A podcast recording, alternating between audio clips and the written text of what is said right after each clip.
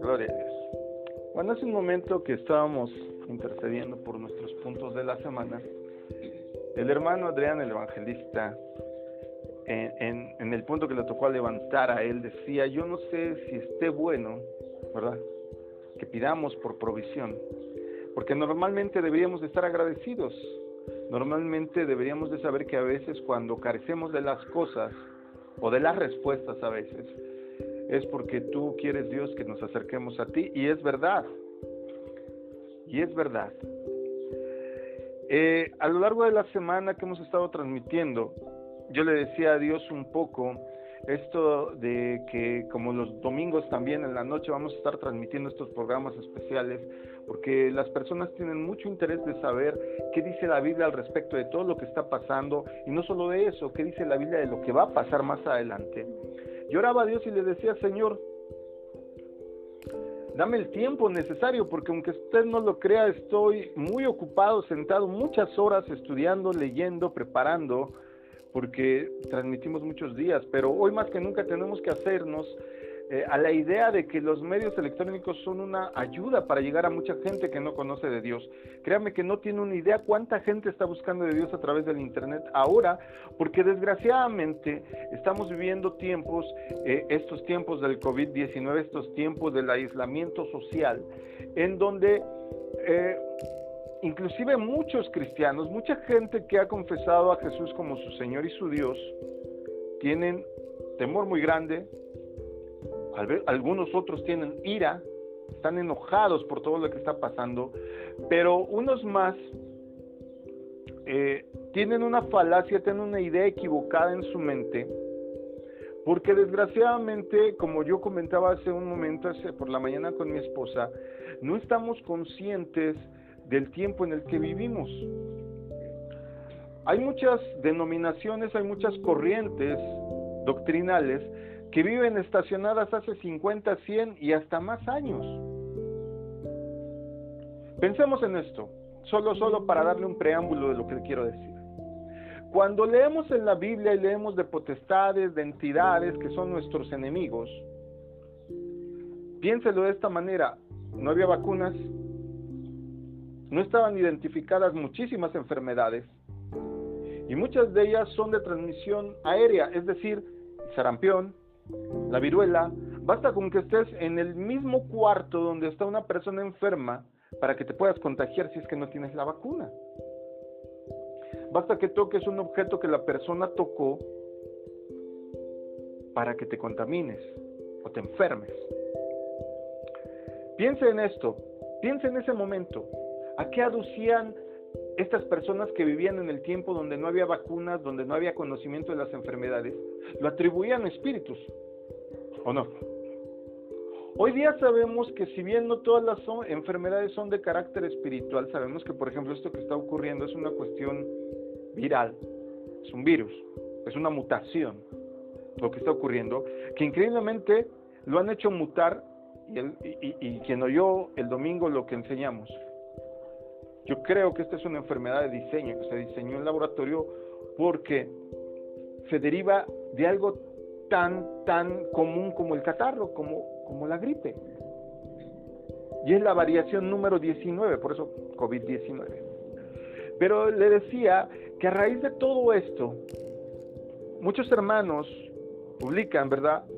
Ah, pero a mí me cubre la promesa del Salmo 91, yo estoy agarrado al Salmo 121, más a mí no me tocará. Y es verdad, el Señor siempre guarda a su pueblo. ¿Cuántos dicen amén? El mal no te va a tocar. ¿Cuántos dicen amén? Ahora dígame honestamente y levante la mano, ¿quién cree en esa promesa? Al 100%, que no le falle ni un, ni un milímetro de fe.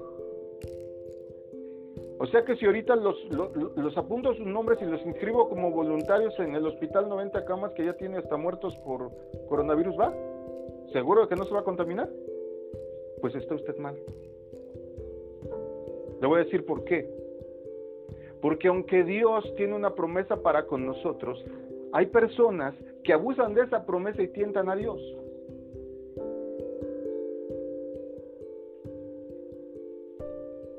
Gracias a Dios que todavía tenemos la oportunidad de al no ser 50, podemos reunirnos, porque la restricción está en grupos de mayores de 50.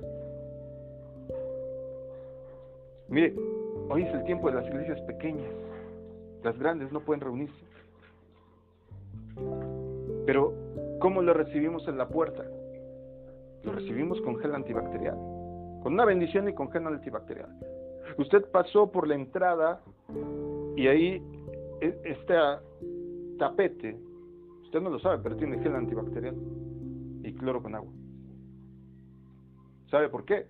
Porque confiamos en Dios, pero también no tentamos a Dios. Muchas veces creemos equivocadamente que las enfermedades no nos van a ocurrir. Dígame honestamente, si alguien ahorita enfermara de COVID-19 o comúnmente llamado coronavirus, ¿no se caería su fe? ¿No se caería su moral? No muchos dirían, ¿qué pasó, Señor? ¿Qué pasó? Pasó que el Señor te guarda, te da un privilegio, pero también dice, no seas irresponsable.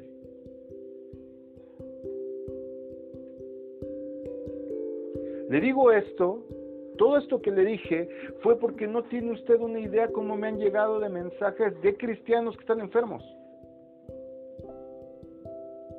El pastor de Conquistando Fronteras, los dos, oh, yo pensaba que nada más era uno, los dos están eh, este, internados. ¿Qué es lo primero que viene a nuestra cabeza? Ay, pues quién sabe cómo andarían. No, no es eso. No es eso. Créame que no es eso. Dios permite el proceso en cada persona y no nos corresponde a ti y a mí decir por qué sí o por qué no, porque entonces estaríamos tomando el lugar de Jesús juzgando. Y no es nuestro trabajo. Pero yo calculo, y le decía a mi esposa por la mañana, que vamos a estar en promedio de enfermos tanto la población que no conoce de Dios como la que sí conoce de Dios. ¿Por qué? Porque hay inconscientes que asumiendo y levantando la promesa del Salmo 91, no lo levantan como una promesa, lo levantan como un escudo. Y perdóneme, perdóneme, pero si eres descuidado te vas a enfermar. Así te acabes las rodillas orando cada día. He recibido muchos mensajes, muchos pedidos de oración por hermanos están enfermos de COVID-19. Y muchas veces decimos, ¿por qué pasan estas cosas? Otros, otros que me escriben, pastor, acababa de darme el Señor un trabajo, pero como cerraron el centro comercial, alguien que consiguió un trabajo de, de seguridad, de estos de seguridad, pues como el centro comercial está cerrado, pues me quedé sin trabajo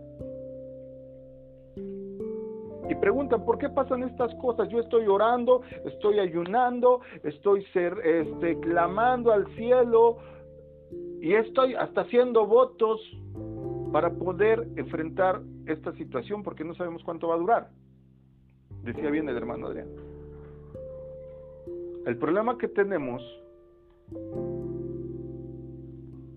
es que hasta que estamos en medio de la tormenta hacemos votos desesperados. De eso quiere hablar el Espíritu Santo y yo voy a hacer con ello. Y la oración del hermano respaldó a mi modo de ver el 100% de cómo lo iba a abordar. Votos desesperados.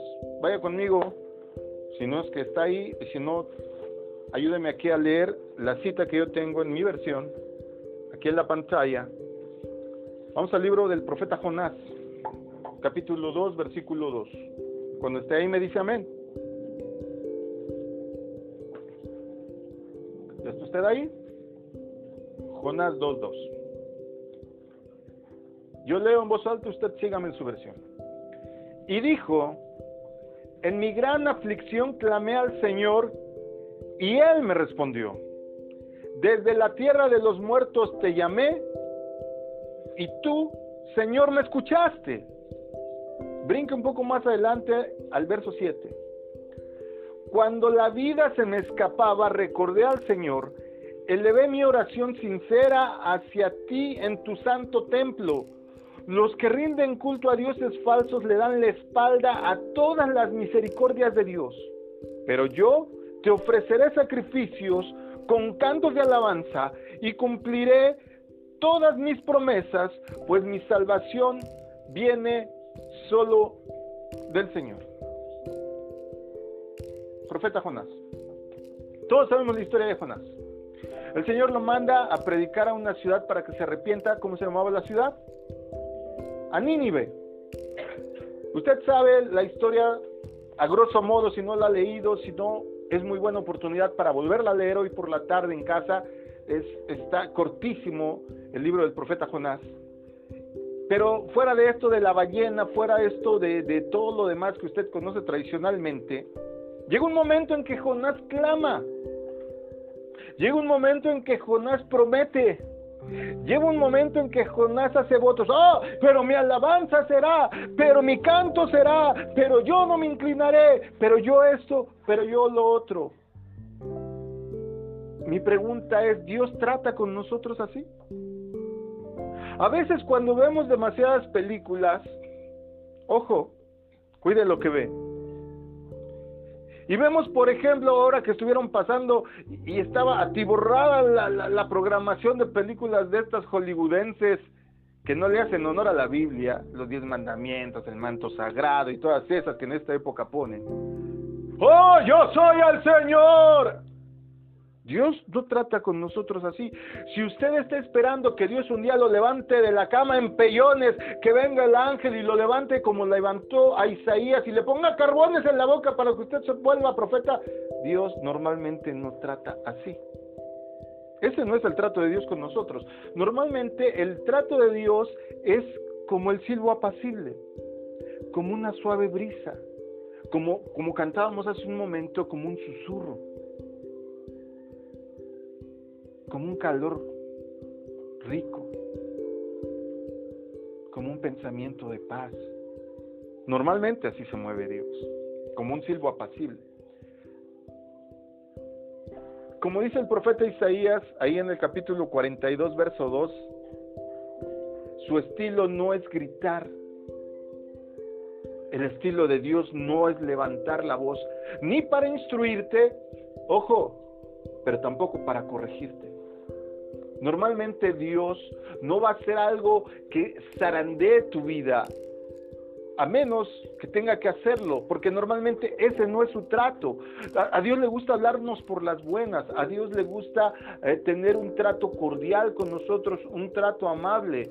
Yo no sé ustedes, pero a mí no me gustan los, los, los, eh, los tratos muy efusivos. ¿Cómo estás? Que te den un abrazo, que parece que te van a sacar los pulmones, no me gusta. No me gusta. Yo soy más de estrechar la mano, de saludar, de esbozar una sonrisa y decir, qué bueno es verte. A mí no me gusta la parafernalia del show. Eh, la misma Biblia dice, aléjate de aquellos que son parlanchines, de aquellos que son... Porque, ¿Por qué? Porque Dios no es así. El corazón tierno del Señor le lleva a tratar con cariño y paciencia a los suyos. Cuando tú fallas, cuando tú estás mal, Dios te dice, no lo hagas. Piénsalo, recapacita. Así es el trato de Dios con uno. Y cuando, por ejemplo, tú estás esperando que Dios te responda de una manera personalizada, casi que, que, te venga en una visión, que te diga, que se pare el profeta invitado del culto y que diga, he venido desde Guatemala para verte a ti. Casi todos estamos esperando eso. No es así. El trato de Dios es suave, es apacible y es cotidiano. Déjame ponerte este ejemplo. ¿Cómo puedes tratar a alguien de una manera muy familiar si lo acabas de conocer? ¿Podrías? A veces cuando te presentan a alguien que no conoces y alguien nuevo entra a tu círculo te sientes hasta un poco incómodo, ¿cierto? Porque te gusta más el acercamiento, el trato cordial. ¿Quién en su sano juicio, al acabar de conocer a una persona, no le diría, oye, tendrás este 100 pesos que me preste? Bueno, sí hay descarados, ¿verdad? Pero no es lo común. No es lo común. ¿Cuántos tenemos un pariente que nunca vemos, un familiar que nunca vemos, pero cuando nos va a ver sabemos que nos va a ir a pedir algo? ¿Sí o no? Todos tenemos a alguien así, en familia. Nunca nos hablan, pero ese día nos hablaron, seguro necesita algo. Pero ojo, Dios no privilegia ese trato. A veces las palabras de Dios no toman ese camino que tú quieres, esa visión gloriosa, ese, esa palabra especial para ti, esa que el predicador, que el pastor te llamen y te digan, así dice Dios. A veces Dios te está hablando tan suave, pero como tú estás eh, atiborrando tus oídos de ruido que te estorba, ¿qué va a pasar? ¿Qué voy a comer? ¿Y si esto se alarga? ¿Y si me enfermo? ¿Y si se enferman mis hijos? ¿Y si ya lo tengo y no lo sé? ¿Por qué?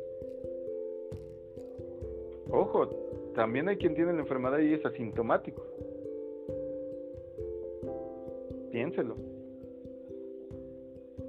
Dios siempre va a intentar contigo una, dos, tres veces, las veces que sean necesarias, pero luego Dios va a optar por métodos más dramáticos. Cuando Dios utilice otros métodos que no sean el silbo apacible, ten cuidado, porque estás pisando sobre hielo quebradizo.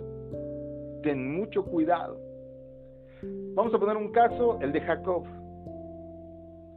Mire, salió Jacob, se fue a otra tierra, buscó esposa, trabajó, salió con dos, salió con riqueza. Encima no había entendido cómo era el trato con Dios. ¿Qué tuvo que hacer Dios? Tuvo que pelear toda la noche con él, hasta el amanecer. Ojo, cuando Dios tiene que tomar medidas de ese tamaño, recuerda lo que dice la Biblia. Mira, le tocó nada más aquí. ¿Alguno le ha dolido alguna vez la coyuntura en donde se junta su, hueso del muslo con la cadera? Ahí, hermano, no te puedes ni mover, luego pisas y sientes que se te va a ir la pierna. Sobre todo cuando practicas mucho deporte o, por ejemplo, cuando tienes tiempo sentado y de repente te paras en la moto, seguro te va a dar ese, alguna que otra vez ese resultado, ¿cierto? Porque de repente te paras y, ay, hasta sientes que la cadera se te va. Dios le provocó que para que no se olvidara el encuentro con Dios, nunca jamás volvió a caminar igual. Le descoyuntó la cadera en esa parte. Cuando Dios tiene que recurrir a temas dramáticos, te va a dar recordatorios de por vida. Y tienes que tener cuidado, porque pueden ser muy dolorosos. Otro caso, otro caso es el de Pedro. Pedro andaba con Jesús, comía con Jesús, acompañaba a Jesús, obedecía a Jesús, pero todavía no había entendido las palabras de Jesús.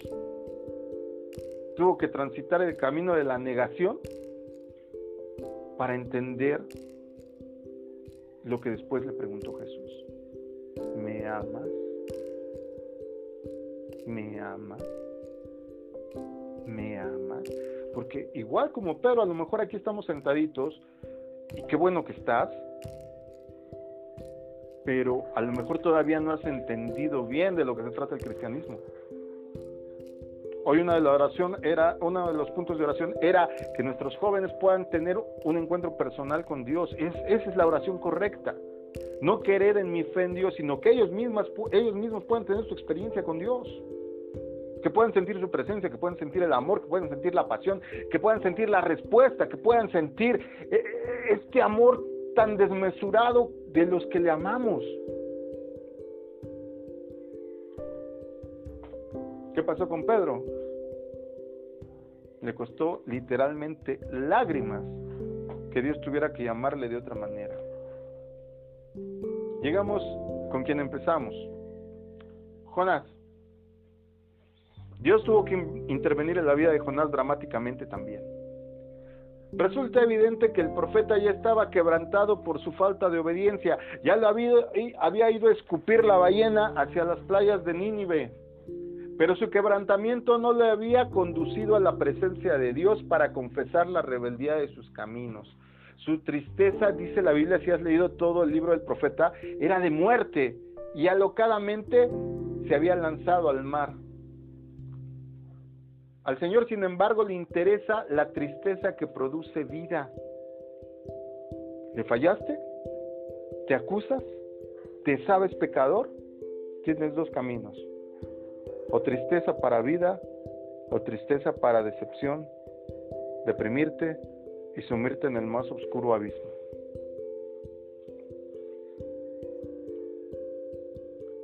Segundo a los Corintios 7:10 dice que la tristeza que es según Dios produce arrepentimiento para salvación. A veces cuando alguien ha fallado en la iglesia y viene y pide consejería y pide administración, se dan cuenta que yo disciplino muy poco. ¿Por qué? Porque a veces el mismo hecho de saber que fallaste es tu flagelo. Cuando de verdad te da tristeza porque fallaste, te va a producir más amor por Dios, te va a hacer sentir que le debes a Dios porque le fallaste.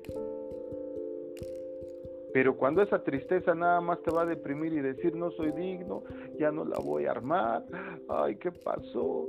No, pues yo creo que se equivocó el pastor conmigo. Esa, esa tristeza no te beneficia. En cuanto a Jonás, cuando entró al vientre del pez, se acordó de Dios y levantó una oración desesperada. A ver, pongamos las cosas en su justa medida. Él no hubiera estado tragado por un animal si no hubiera sido desobediente, para empezar.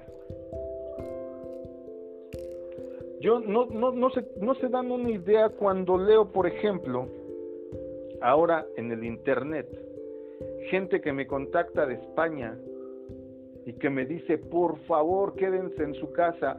Si nosotros hubiéramos tenido y pudiéramos regresar el tiempo tres semanas, en solo tres semanas, no hubiera acontecido lo que hoy está pasando aquí.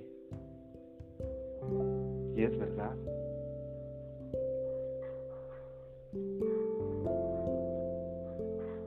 Veo, por ejemplo, muchos hermanos cristianos, sobre todo en Europa, que están orando están ayunando, que están levantando elegías que son oraciones dolorosas porque su corazón está sangrando, está doliente por tantos muertos.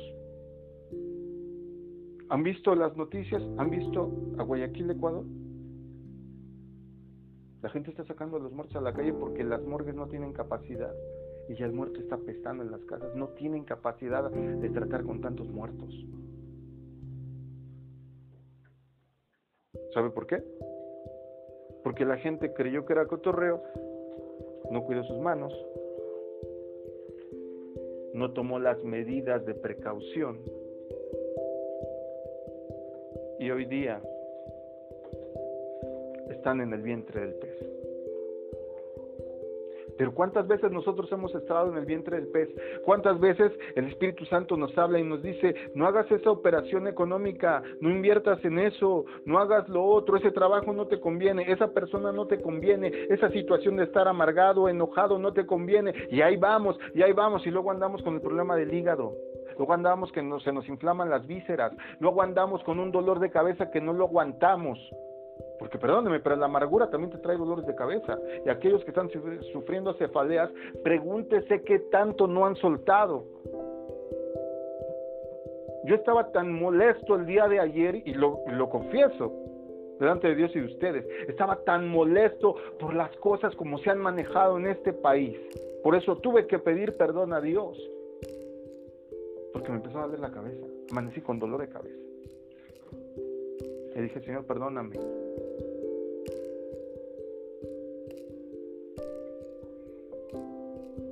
No me voy a molestar, no me voy a enojar. Voy a perdonar a esas personas que están haciendo lo mal. Y más bien voy a orar para que tú puedas intervenir en los asuntos. Porque yo no quiero que intervenga de una forma dramática. Yo no quiero que haya millones de muertos para que podamos decir, te lo dije que estabas mal. Porque entonces, ¿qué remedio es ese? ¿Cuántas veces nosotros no estamos esperando lo mismo? Que alguien falle, que alguien... Nosotros vemos que estamos... ¡Ay, ahí va! Ah, pues ahora que se amuele y que sufra sus consecuencias, en vez de que oremos por amor y por restauración de ese asunto, para poder decir, como buenos fariseos, te lo dije. No seamos fariseos. Jonás, hasta que estuvo dentro del vientre del pez, clamó. Antes no lo había hecho. No había dicho dentro del barco, Señor, perdóname porque no te obedecí. No había dicho dentro del barco, Señor, pues estoy yéndome a otro lugar, por favor, ten misericordia de mí. No lo hizo. Fue hasta que estaba, imagínate cómo estaba Jonás, apretujado, porque para, para empezar, el estómago, no creas, no creas en las caricaturas como Pinocho que entró a la ballena y estaba así la gran cavidad. No. Ve tu estómago Ve, ve, ve una lámina de cómo está la forma del estómago. ¿Han visto la forma del estómago? Y es muy similar casi en todos los animales. Imagínate primero la posición en que estaba Jonás allá adentro. Imagínate el dolor de los jugos gástricos que lo estaban queriendo disolver dentro del animal. Imagínate la peste de todo lo que ya había dentro del animal. Era lógico que en ese momento, ¡ay, sí, Señor! Ahora sí, perdóname. Ahora sí, Señor, te voy a obedecer. Ahora sí, voy a alabarte. Como empezamos leyendo, y cantaré tu nombre y mi alabanza será. Y, pero muchas veces nosotros hacemos lo mismo, pero hasta que estamos en medio de la tormenta, en medio del estómago del pez. No, te vuelvo a repetir, no tienes una idea cuántos me han escrito, pastor, ore por esta situación, por favor, si otros ministros me escriben, si todos los ministros estamos de acuerdo, esto va a acabar, no nos engañemos, no nos toca a nosotros decir cuándo se va a acabar, le toca a Dios. Y no se trata de ahorita de estar en medio de, del aguacero, en medio de la, ráfica, de la ráfaga del ataque del enemigo, no nos toca ahorita estar levantando promesas y votos y ahora sí, Señor, y que se acabe esto, Señor, y, los niños que iban mal en la escuela, pero ahora que regrese a la escuela, sí voy a sacar dieces porque entonces estás haciendo votos desesperados. Y eso, como empezamos diciendo, no es el común del trato de Dios con los hombres.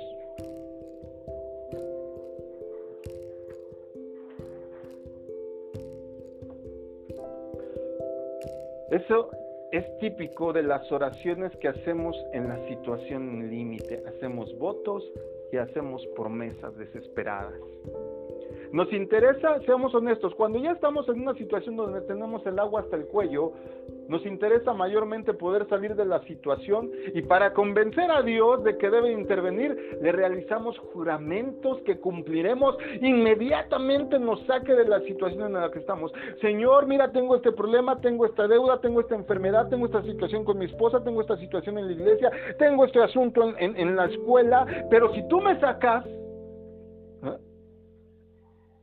pero si tú me contestas ahora, yo te prometo, yo te juro, yo...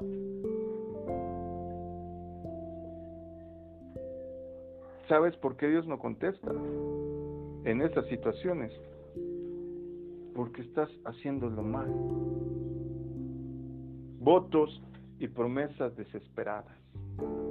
Estas promesas delatan la falta de entendimiento acerca de quién es Dios. Si tú estás haciendo o has hecho promesas y votos de esa manera, no has entendido quién es Dios.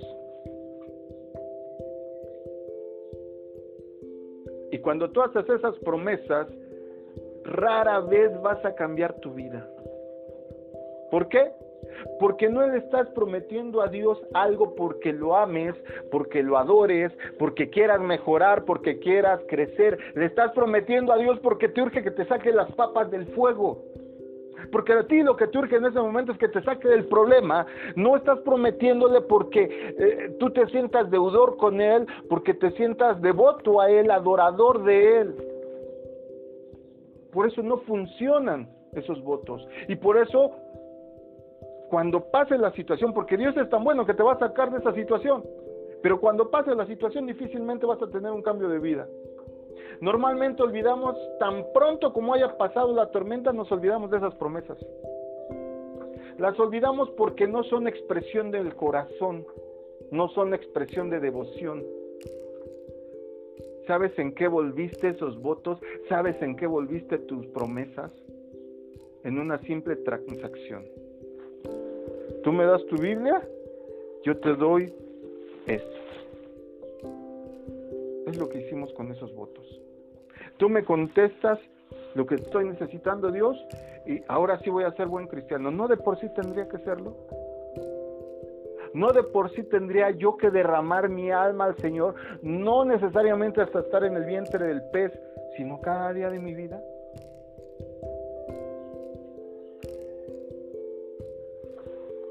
¿Cuántos contactos me escriben?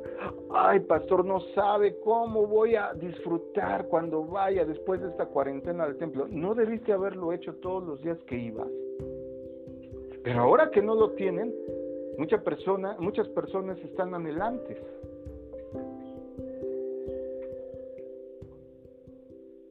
Ahora hasta los más burros extrañan la escuela. Sí, sí, la verdad.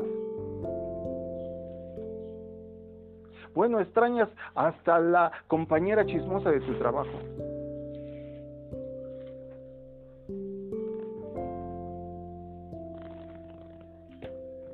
Tus votos y las promesas los volviste en tú me salvas y yo a cambio te doy esto o te doy lo otro. Y todo eso reduce la vida cristiana solamente a un plan meramente mercadotécnico, transaccional, comercial nada más. Por último, hablemos de su amor. Necesitamos redescubrir el, el, corazón bondadoso de nuestro Padre Celestial. Ojo, su amor no necesita ser comprado. Dios no necesita que saques dieces en la escuela para que te ame. Dios no necesita que seas la esposa modelo para que te ame. Dios no necesita que seas el hombre cabal formal para que te ame. Dios no necesita que tú quieras comprarlo con alguna salamería, con algún, ¿cómo decirlo sin que suene feo? ¿Cómo lo dirías? con algún soborno para que te ame. Así como eres, te ama. Y si tú sabes quién es tu Dios, sabes que no te va a dejar en un pozo, sabes que te va a proveer, sabes que te va a sanar, sabes que te va a aliviar, pero ¿qué necesitas hacer? Necesitas establecer una verdadera relación con Él. Necesitas no ser ese familiar que habla nada más cuando tiene problemas. Necesitas no ser esa persona que nada más te va a buscar cuando necesita dinero. Necesitas no ser ese hijo que nada más, como decía el hermano Adrián y decía bien, que clama cuando no tiene.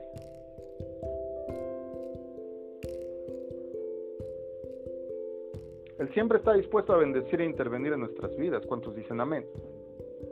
Pero, como dice el psicólogo cristiano Larry Craft, cuando nuestra más fuerte pasión es resolver nuestros problemas, buscamos un plan a seguir más que a una persona en quien confiar.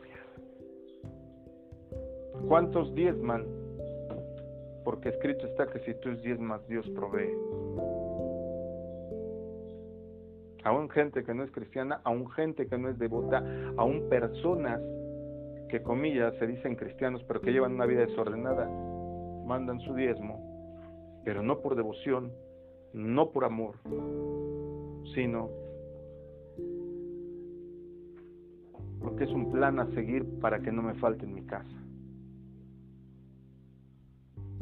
Más que una persona en quien confío. Te doy Dios porque me diste primero, porque confío en que nunca me vas a dejar y aún esto que estoy poniendo aquí no me va a hacer falta. Pásenlo al tema que quieran. Hermano, no permitas que tu relación con Dios ingrese a este plano. Cultiva tu pasión a diario. Si haces eso no vas a tener necesidad de hacer votos desesperados en medio de la crisis. Si tú llevas una vida devocional, una, vida diaria, una vida relacional con Dios, que era otro de los puntos, ¿verdad? Que podamos tener una restauración en lo espiritual. Si tú te acostumbras a diario orar con tus hijos, con tu esposa, si tú acostumbras a diario a tener y mencionar a Dios presente para que tus hijos vayan creciendo con esa enseñanza, esa confianza.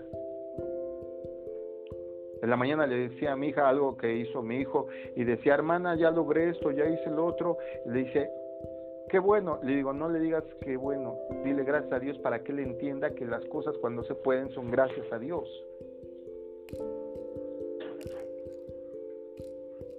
Tenemos mucho tiempo. Hay hasta un canto que subí porque de verdad que si lleváramos todos ese canto, no tendrás ni tiempo de nada más. Lunes es de vigilia, martes de intercesión, etcétera, etcétera, etcétera. Con que le declaras una actividad diaria al Señor, un cierto número de minutos hasta una hora, créeme, Créeme que serías, como decimos aquí en México, uña y mugre con el Señor. Te llevarías de a cuartos y medias, como dicen en el barrio. Y no tendrías ni necesidad de decir, Señor, no tengo, dame. Estaría tan cercana tu relación con Él que sabes que te va a proveer porque es cercano a ti, porque se va a dar cuenta de lo que necesitas. ¿Recuerdas alguna vez en la cual hayas hecho votos desesperados a Dios? Hoy es el día de arrepentirse de ello. ¿Cómo te fue, hermano, con el cumplimiento de esos votos que hiciste? Levanten la mano cuántos le deben votos al Señor. Sea honesto, porque quiero orar por ustedes. ¿Cuántos no han cumplido promesas que le dijo? Pero cuánto pase eso, pero si me cumple el otro y no han cumplido. Si te fijas, la vasta mayoría. Vamos a orar hoy por ello. Y por último, Piensa y de verdad llévate esto como tarea. ¿Cómo puedes avanzar hacia una relación más personal con Dios? Nota que cuando alguien en la Biblia decía, el Dios de mis padres, el Dios de Abraham, de Isaac y de Jacob, les iba de cierta manera. Cuando decían, mi Dios, les iba de otra. No era lo mismo decirle a Jesús rabí maestro que Raboní, mi maestro. Es muy diferente. Fe, los demonios tienen fe y son más obedientes, sabes, que tú y que yo. Anhela de verdad, iglesia, que Dios pueda un día llamarte mi amigo. Ya quedamos que nos ama. Esa parte ya la tenemos. Ahora provoquemos que estemos tan cercanos a Él, que no haya ni necesidad de, pedirle nada, como decía el hermano, sino de agradecer. ¿Por qué? Porque Él sabe lo que necesitamos. Póngase de pie. Demos gracias.